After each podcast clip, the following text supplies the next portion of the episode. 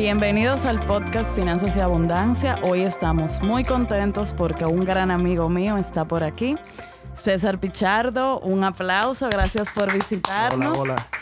En general, eh, toda la pandemia ha hecho que todo lo que tiene que ver con marketing, marca personal, branding, sea no ya un lujo para ciertas personas, sino que aplica a todas las empresas, a todas, creo que a, que a cualquier persona, incluso a profesionales independientes. Y César es experto en toda esa área. Primeramente, César, cuéntanos quién eres y dónde te podemos encontrar. Perfecto, Muchi- muchísimas gracias primero por la invitación. Y tú sabes que más feliz no puedo estar de Claro. compartir espacio contigo, Sara. Claro. Saber el cariño que hay. Bueno, César Pichardo, digamos que es un curioso de los negocios, eh, amante del marketing, amante del contenido y amante de que las personas logren potenciar su voz. Yo creo que eso es lo que más me gusta, es ver la capacidad que tenemos como seres humanos y profesionales de llevar al mundo un mensaje. Y yo creo que eso es lo más bonito, es la esencia y el propósito de toda marca. No es vender, no es solamente conectar con otros, sino dejar un legado luego de un accionar estratégico que tengamos en cualquier medio. Y bueno, respondiendo a la pregunta puntualmente, ¿dónde pueden encontrarme? Para empezar de una vez con eso, en arroba César Pibe, Instagram, estamos a su disposición para compartir contenido, eh, intercambiar impresiones y también colaborar profesionalmente. Excelente. También, César, eh, te hemos visto con un, un en- creo que en tus inicios y siempre, muy con la parte de nuevos emprendimientos o de destacar o dar a conocer Claro. eh, proyectos que uno no conoce. Eh, y Founders Night. Totalmente. Eh. Sí, Founders Night, bueno, ya hablando un poquito sobre eso, es una plataforma de eventos y, con- eh, y contenido que busca fomentar el emprendimiento en República Dominicana a través, eh, como tú dices, de potenciar el alcance de nuevos emprendedores y contar esas, esas historias que mucha gente quiere conocer y sobre todo aprender de ellas. Y yo creo que eso es lo más bonito. Y durante tres años, más o menos, a prepandemia sobre todo, logramos hacer más de 60 eventos conectando a miles de personas en diferentes espacios, Santo Domingo, Santiago y La Vega. ¿Y qué, qué ha pasado actualmente con Founders? Night? Founders Night se está transformando ya en una plataforma de medios eh, donde tenemos el YouTube, que pueden seguirlo, en, en- obviamente en nuestro canal, es arroba Founders Night RD, nos pueden buscar así y verán un, un sinnúmero de episodios que estamos eh, colocando, conversando con emprendedores de diferentes temas y desde un ángulo distinto. Ya no es suficiente hablar con un emprendedor sobre su historia. Creo que hay mucho más contenido, hay mucho más valor en conocer la percepción que tiene un emprendedor sobre un tema en particular que simplemente decir, ah, yo empecé, porque Tal esto, porque lo otro. Y creo que, que se puede aprender mucho y conecta, eh, y discúlpame que iba a decir algo, conecta sobre todo porque servimos de canal para que emprendedores sigan fortaleciendo su marca personal Excelente. y aprovechando esta plataforma para llegar a más personas y fortalecer su negocio. Yo creo que eso es bien Y, interesante. y a- a- trayendo un poquito de historia, ¿cuál ha sido esa, ese emprendedor que más te ha marcado? Entrevistándolo o ya cuando lo conociste. Es una pregunta que es bien interesante, muy Sí, buena pregunta, sí. pero también me, me es difícil responder. Porque que he hablado con tantos emprendedores en esta vida que yo creo que de cada uno se aprende algo muy interesante. Uno me impacta más que otro, pero también se aprende muchísimo de, de ellos. Pero, por ejemplo, un O uno que admiras mucho, sin decir el más. mira, hay dos casos bien particulares que he entrevistado. Y me gusta primero porque conecto por la línea de negocio que llevan y sobre todo por, por cómo han contado su historia. Y son dos. El primero es Bocao. Ay, sí. Y yo siempre lo menciono en la entrevista. yo- La, la gente Sí, va a creer que yo tengo un acuerdo con Yo él. fui a esa, a esa entrevista y, y quedé maravillada, la verdad. Me, me- me gustó mucho escucharlo porque, primero, lo que están haciendo es genial y la capacidad de convocatoria que tiene su marca, la influencia. Yo creo que es bien interesante lo que han trabajado desde cero, desde de una cuenta de Instagram, De Twitter. de Twitter, perdón, Sí. A crear una plataforma de eventos y contenido que yo diría que es la más importante, si no es del Caribe, de Latinoamérica. Sí. Entonces, eso me ha impactado muchísimo y, y lo admiro mucho por eso. Está la muchacha de Yo Como, está Edison Santos de Comensajería, Luis Davicena de Dupaz. Hay muchísimo, hay muchísimo. Eh, Por ejemplo, tuve la oportunidad de entrevistar a, a Rafa Rosario Ay, sí, a mí me encantó esa Mucha gente entrevista. ve, y me conectó mucho porque también soy amante de la música. Sí. Y entender el negocio detrás de la música también me impactó mucho y me hizo entender otras cosas. Por eso te digo que cada No, y cómo no es casualidad que se hayan mantenido eh, a través de todas estas generaciones. Totalmente. Y por eso te digo que de cada historia hay algo que aprender. O sea, que no tengo un favorito, pero sí tengo, eh, digamos que, mucho aprendizaje y me llevo muchas cosas bonitas de- con tanta gente que he hablado. Excelente. Entonces, trabajando el tema de marketing y música, que también lo vemos en tus redes muy, muy presente ese análisis. ¿Cómo ves, por ejemplo, el impacto de un J Balvin, de Bad Bunny y la relación de su, no solamente el talento, sino también el manejo de su marca? ¿Qué, qué lecciones podemos aplicar en el manejo de nuestras marcas hoy día? Yo creo que lo más importante que nos podemos llevar de ahí es que ya la gente no compra el producto per se. Y per se una Sí. palabrita que ha estado bien Sí, sí, per se, per se. eh, no solamente compra el producto, sino el intangible que hay alrededor. Y si te fijas, Bad Bunny y J Balvin son artistas que han construido una marca con intangibles poderosos alrededor. Y eso es fascinante. Cuando la gente escucha a J, a J Balvin, no escucha solamente su música, escucha las vibras, escucha Sí. la forma de ver la vida, escucha los colores. Los colores. Entonces, eso es bien interesante. Cuando escucha a Bad Bunny, escucha, sea auténtico. Haz lo que te da la gana, eh, vive la vida de una forma diferente sin hacerle daño a los demás, pero sea auténtico. Entonces, cuando uno comienza a ver cómo esos artistas se manejan y ven y vemos los que no lo hacen así, se ve la diferencia del resultado no artístico, sino comercial. Porque yo cuando analizo el- estos temas, no lo hago de una perspectiva de fanático, lo hago de una perspectiva de estratega y de, de mercadólogo. Exacto. Y, por ejemplo, con la parte de... Antes funcionaba el tema estético, tener un- unas redes eh, con todo programado, calendarizado, muy buenas fotos. ¿Qué opinas con el tema de tener ese feed eh, tipo galería de arte? Siempre repito que no podemos esclavizarnos de la gestión estratégica de una marca personal o de una marca. Y mientras más orgánico, mejores resultados. Tú eres un gran ejemplo de lo que es no tener una obra de arte en el feed. Pero tu contenido es tan valioso, tan poderoso, que a la gente no le importa. La gente dice, espérate, cuando yo veo un post de Sara Despradel, yo aprendo. Yo me llevo algo. Y te lo digo primero como estratega, pero también Sí, como sí. fanático tuyo y seguidor ay, tuyo. ay.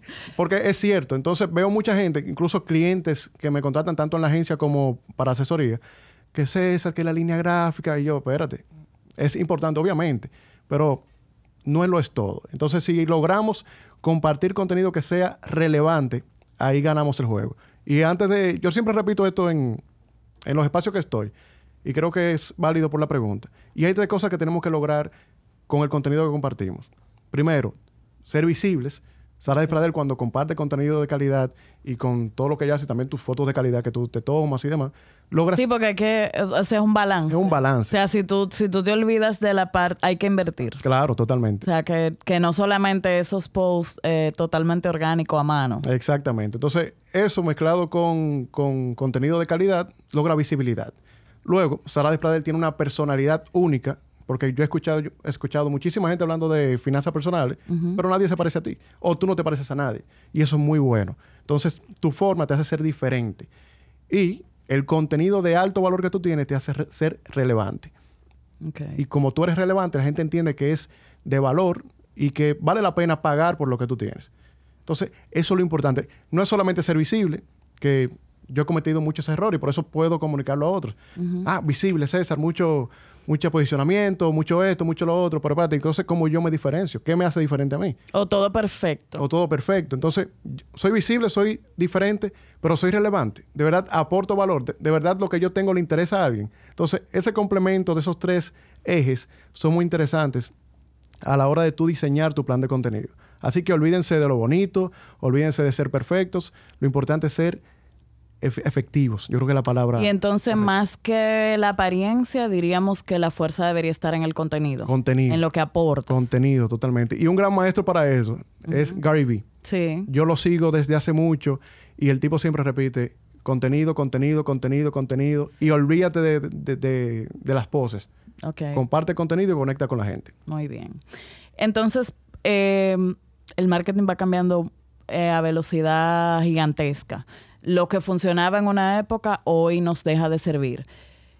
Instagram, por ejemplo, eh, se monta en la onda de TikTok y los reels se vuelven más orgánicos que cualquier otra cosa. Así es. ¿Qué entiendes? Si yo tengo, por ejemplo, un salón de belleza y me mantengo publicando las ofertas, quizás eh, cómo queda un antes y un después, ¿qué entiendes? ¿Todas las marcas deberían de montarse en esa onda de reels o videos? Bien, lo primero es que no hay una fórmula. No hay una Cada marca, según su personalidad y según sus objetivos, desarrolla una estrategia puntual.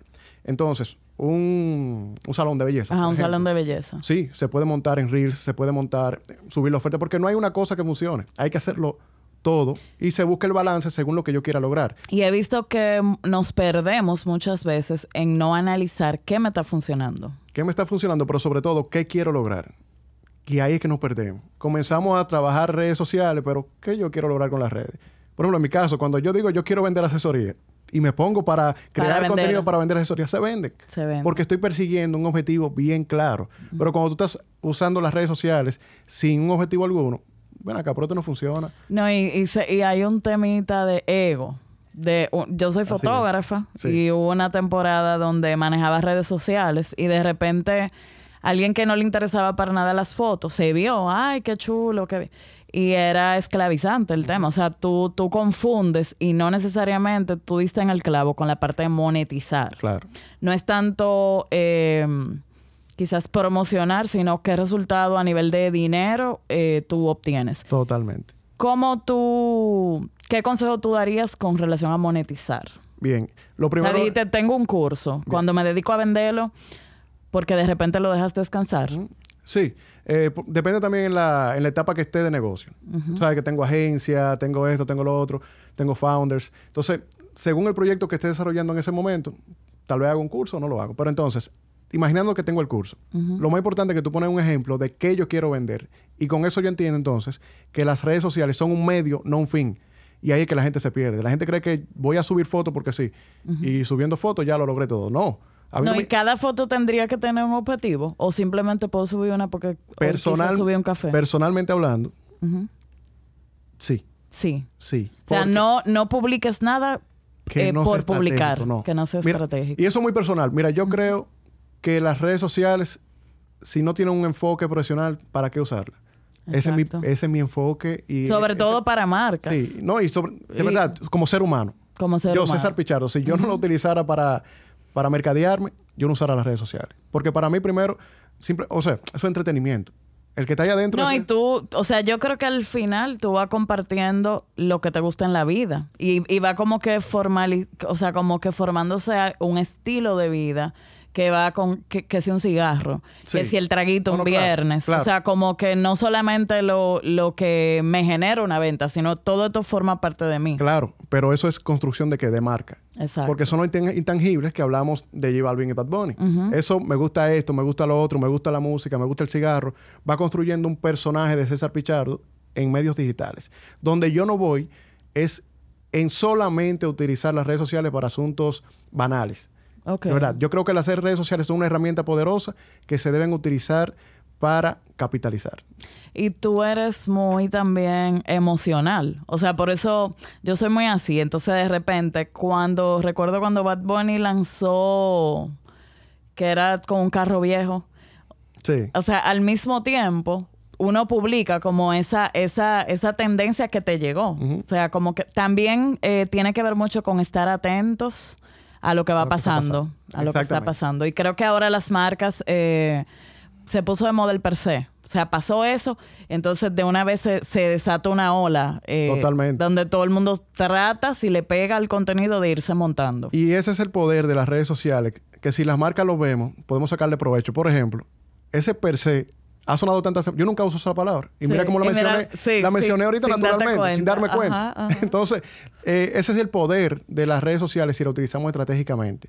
Lo mismo que con el per se me contagió, me puede contagiar un curso tuyo, una asesoría tuya, un producto que ustedes estén vendiendo. Entonces, ese es el poder del alcance y la influencia que puede transmitir las redes sociales. Ok. eh, tres cuentas, ya mencionaste a Gary Vee. Tres cuentas que te inspiran. Mira, Gary Vee me enseña y me inspira, porque el tipo tiene un, un discurso bien motivador y enérgico. Eh, está también Vilma Núñez. Para el que Sí, quiera aprender encanta. de redes sociales. Sí. Es, es más educativa que, que motivacional. Yo arranqué el podcast eh, escuchándola. Escuchándola. Sí. Sí, total. eh, es que sí, es que la forma en que ella tiene de educar sobre el tema es valiosísimo y, y se puede aprender mucho también de ventas. Sí. Porque ese contenido educativo que ella tiene está orientado a vender. Y ella ha entendido el poder que tiene de compartir contenido de valor para que personas se acerquen y potencialmente sean Cliente. clientes. Sí. Y si no lo son, dejó un Como legado. quiera se, no, y que como quiera se aprende. Sí, totalmente. Y tiene una marca asombrosa. Y una marca que de verdad invito a que la conozcan, aunque no es de marketing per se, aunque no es de marketing, pero es Quisqueya Live. Eh, no sé si lo conocen, pero es Ah, un canal no. de YouTube que para mí es uno de los canales de YouTube más educativos que hay en la República Dominicana. Véanlo, es sobre Ah, a cultura dominicana, historia dominicana. Interesantísimo. Pero no solamente, y como dice Gary Vee, para que vea cómo conecto dos cosas, no lo busquen solamente para escuchar el contenido, sino para ver lo que hacen.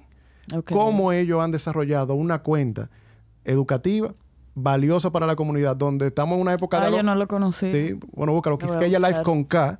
Y donde estamos en una época donde Alofoque es rey de contenido. Sí. eh, que me encanta. Para allá y vamos. lo sigo, exactamente. Sí, sí. Y lo sigo y me gusta muchísimo. Pero cómo logra una cuenta como esta, educativa, mucho más sobria, Sin, también sin, sin llevar toquicha. sin llevar a Toquicha ganar terreno. Y yo creo que de ambas se puede aprender mucho. Ok. Estaba escuchando que México es el país que consume más eh, contenido audiovisual, o sea, YouTube. Pero hay cinco gatos produciendo, entonces por eso Luisito Comunica, cuentas así, tienen muchísimos followers y quizás en nuestro país se hace pasa algo, o sea, por los jóvenes en general se consume mucho contenido audiovisual, pero muy pocas personas dedican esfuerzos a, a- a- a quemar esa, ese recurso. ¿Qué tú recomiendas o cómo tú ves esa parte? Y ahí también el, el ejemplo del crecimiento y el, y el enganche de Alofoque. Totalmente. Mira, lo primero es que nosotros, los creadores de contenido, debemos encontrar aquello que nos apasiona. Si no nos gusta, porque mucha gente se monta en la ola. Ah, y porque se qui- nota un force. quiero hacerme rico en YouTube porque fulanito Sí, se está sí, haciendo rico. sí. Y eso no funciona así. Porque No. el trabajo que conlleva... Yo empecé ahora el canal de Founders y tengo apenas uno o dos meses trabajándolo formalmente. Y el crecimiento es lento. El crecimiento lento. requiere de mucha, Sí. mucho sudor. Entonces, primero es encontrar algo que te guste y que tú lo veas a largo plazo. Eso es lo primero.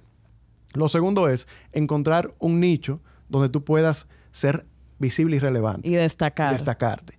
Y lo tercero es aprender de, de estrategia. Hay dos canales de, de YouTube que recomiendo altamente para aprender de estrategia para creación de contenido. El primero es un podcast que se llama el canal Colin and Samir, que son dos panas eh, de Los Ángeles, que comparten un contenido donde desmenuzan el accionar de los youtubers más famosos del mundo. Ok. Y es de verdad un contenido que vale la pena eh, escucharlo. Y el segundo es Creator Economics, que es del manager de Beast- Mr. Beast, que Mr. Beast es el youtuber más grande de Estados Unidos. Y su manager creó un podcast Enseñando. para compartir todo su aprendizaje y lo que funciona a los grandes creadores de contenido también de Estados Unidos. Y entonces, ¿a quién tú crees que le aplica el tema de crear contenido para YouTube? O así, eh, A todos. audiovisual. A todos. A todos. Sí, sí. Y, y- y es algo que yo he venido aprendiendo ahora. De verdad, no te voy a decir tampoco que soy el más experto, sino, pero estoy estudiando el tema a profundidad. Porque me he dado cuenta del alcance que tiene y sobre todo el poder comercial que tiene un canal de YouTube. No solamente por la generación de views. Es que cuando tú creas un espacio como este, por ejemplo, y hablamos en este espacio, compartimos contenido de valor, pero también les recuerdo a la gente que tú tienes una comunidad donde pueden compartir contigo y conectar de una forma mucho más directa y aprender de finanzas personales. Yo aproveché este espacio para decir que, que tú tienes un producto que le puede servir a la gente. Claro. Entonces, cuando se hace esto de forma estratégica, es donde está el poder de monetizar y hacerlo sostenible en el tiempo. Pero mucha gente, o no mucha gente, la gran mayoría de podcasts que estoy viendo que se empiezan, ¿para qué se hacen? Eh, dive- eh, me quiero digo, ver. chercha. Sí, no, pues yo quiero ser Chercha. cool y yo creo que, Sí, me, que me sí, voy a hacer sí. viral como los foques. Mentira, Sí. no te vas a hacer viral como los foques, porque la mente que está detrás de ese proyecto entendió hace mucho tiempo el poder que tiene capitalizar cada momento de atención que se genera. Excelente. Eh, manejando marcas y, y la tuya, ¿cómo tú, el público está muy susceptible? O sea, hay una generación de cristal que también tiene mucha, mucha voz. O sea, te comentan, te... ¿cómo tú entiendes, qué consejos darías para el tema de manejar eh, esa alta susceptibilidad que hay hoy en día? Lo primero es que para manejar marca tenemos que tener, digamos que un universo de palabras, un, un marco de acción que nos dé cierta seguridad dentro de lo que queremos lograr. Y cuando digo seguridad, no es tenerle miedo a los comentarios, ni al hater, ni al troll, ni, ni a la generación de cristal. Eso a mí no me causa dolor de cabeza. Pero sí como marca, tenemos que estructurarnos para saber el mensaje que queremos llevar. Por ejemplo... Pero, por ejemplo, eh, comediantes. En estos días eh, he trabajado con ellos. Están casi con miedo de hacer un chiste para no ofender a tal o a tal comunidad. Lo que pasa es que a mí me gusta mucho Dave Chappelle, no sé si lo, si lo conocen, eh, que es uno de los grandes comediantes norteamericanos. Y a mí me encanta el humor negro que él tiene. Y él dice, ¿te ofendiste? No venga a mi show. Punto. O sea, sí, pero eh, ahí, ahí que está el punto. bueno, Carlos Sánchez decía esta semana de que él no entendía cómo tú lo sigues en Twitter si a ti él no te gusta. Entonces tú le dices, el chiste está malo, pero entonces él te dice, ¿y para qué me sigues? ¿Para, que tú sigues aquí? Porque, porque generalmente en Instagram, por ejemplo, tú tienes gente que va más... Eh, no tus fans, pero gente como que tú le agradas o valora tu contenido, pero quizás en Twitter hay personas o en otras redes eh, que como te voy a atacar. Totalmente. Mira qué pasa. hay dos cosas. Una es meter la pata porque tú dijiste algo que estaba fuera de contexto y fuera de tu territorio. Per se. César Pichar, per se. Ajá. yo dije, a ese señor se le... Se le fue la guagua. Porque no, aquí hay una imagínate cómo le cambió la vida en una semana. Y aquí... Eh, en su gran mayoría, el sector político tiene una falta de manejo grave. Sí, lo digo y ojalá que estamos a la orden, sí, que lo ayudemos, estamos a su disposición para crear estrategias de comunicación efectivas. No, y cualquier funcionario echa a perder un gobierno. Sí, sí. En una entrevista. Y sobre eh, todo que a veces las intenciones no son malas. Claro. Pero la falta de comunicación es tan mala o es tan grave que lleva un mensaje erróneo y la gente se la coge con ello. Sí. Y e iba a decir lo siguiente. Dos cosas. Está meter la pata y está que tú te ofendas por el contenido que yo he creado naturalmente. ¿Me explico? Exacto. Ok, César Pichardo, ¿qué es lo mío? Marketing y emprendimiento. ¿Para qué yo voy a hablar de política? Ay, sí, buenísimo. Entonces, yo soy marketing y emprendimiento y e hice un comentario de política, metí la pata, conchale, qué bueno que me llegó esa crisis y qué bueno que se ofendieron, porque ese no es mi tema. Entonces, uno no puede estar hablando de todo. Yo no hablo de religión. Yo, voy, yo voy con eso. O sea, hemos, hemos confundido que tú te crees influyente en un área y tú tienes que opinar de todo. No, jamás. Entonces, eso es muy importante que lo. Por eso te digo que hay que definir y estructurar nuestra, nuestro rango de acción. Excelente. Yo creo que iba a decir una mala palabra, pero eh, no, a mí, a mí molesta, me molesta que la gente quiere obligado a tener una opinión. Claro. ¿Y para qué hay que tener una opinión en todo? Oye, concéntrate de qué En lo tuyo, de, lo, que tú sabes o de lo que tú puedas aportar. Y de lo que te apasiona. Y concéntrate un poquito. Excelente. Y yo creo que eso es lo que más eh, podemos aprender de, la gestión de redes. Y por eso también, hasta un tema de inteligencia emocional. Y cuando viene la ofensa, viene la gente... Entonces, ¿qué tú recomiendas? ¿No reaccionar? Depende. Cada, cada, crisis tiene su gestión individual. Eh, hay que tener cuidado con eso. Eh, hay veces que mejor quedarse callado, hay veces, hay veces que... A veces que muere ahí si tú no le das un, hilo a seguir. Hay veces que tú la puedes tornar a tu favor. Eh, entonces, eso depende mucho. Depende mucho el caso y habría que evaluar. Ok. Eh, por último, César, en las redes hay una... Todo el que trabaja con contenido le llegan unos spam de... Quiero hacerte crecer tu Instagram. ¿Qué pasa con eso? ¿Son robots? Eh, ¿Detectan cuando se sube X cantidad de seguidores? ¿Qué debe hacer una persona que tiene una cuenta con más de X cantidad de seguidores y le van llegando todos esos spam? Sí. Mira, yo creo primero que son, obviamente son robots. Eh, muchas veces hay gente real detrás de esos robots, pero yo no le hago caso. Yo bloqueo y también los limpio. Porque yo no quiero que me sigan cuentas fantasmas, porque eso mata mi engagement. Eso es muy importante. Y no hacerle caso. Eh, y lo importante aquí no es seguidores. Por ejemplo, a mí me encanta tu comunidad. Y siempre que te, veo te lo digo. Me encanta lo que tú has hecho porque tal vez tú no eres la que tiene más seguidores en redes sociales en República Dominicana, pero la efectividad de tu comunidad para tus objetivos profesionales es gigantesca. ¿Por qué? Porque tú has construido una comunidad sólida y real a través de un contenido que impacta. Porque no es que tú tienes muchos seguidores ya. La gente te sigue ¿por qué? Es porque tú das los resultados que tú prometes. Y me encanta una frase que dice que marca es simplemente cuando cumplimos las promesas que le hacemos a nuestros clientes. Si tú no cumplieras tu promesa de lo que tú vendes, tú no tuvieras esa comunidad. Y tú la has construido durante todo este tiempo y la has fortalecido. Y eso es lo que más vale. Y no, y tú, tú, has formado parte entre una cosa y otra siempre. no, y, ojalá que seguir, seguir colaborando. Claro, claro, claro. Bueno, César, muchísimas gracias. Espero que apliquen estos consejos. Sigan a César Pibe, que hay muchísimo contenido de valor. César apuesta mucho a la constancia y siempre van a encontrar un mensajito que les va a llevar a mejorar su, su mensaje. Eh, creo que César, aunque trabaja con un mundo que está lleno de la parte exterior, apuesta mucho a esa, a esa esencia personal que es lo que nos distingue. Totalmente, totalmente. Gracias. Bueno, muchísimas gracias. Un placer. Bye bye. Bye.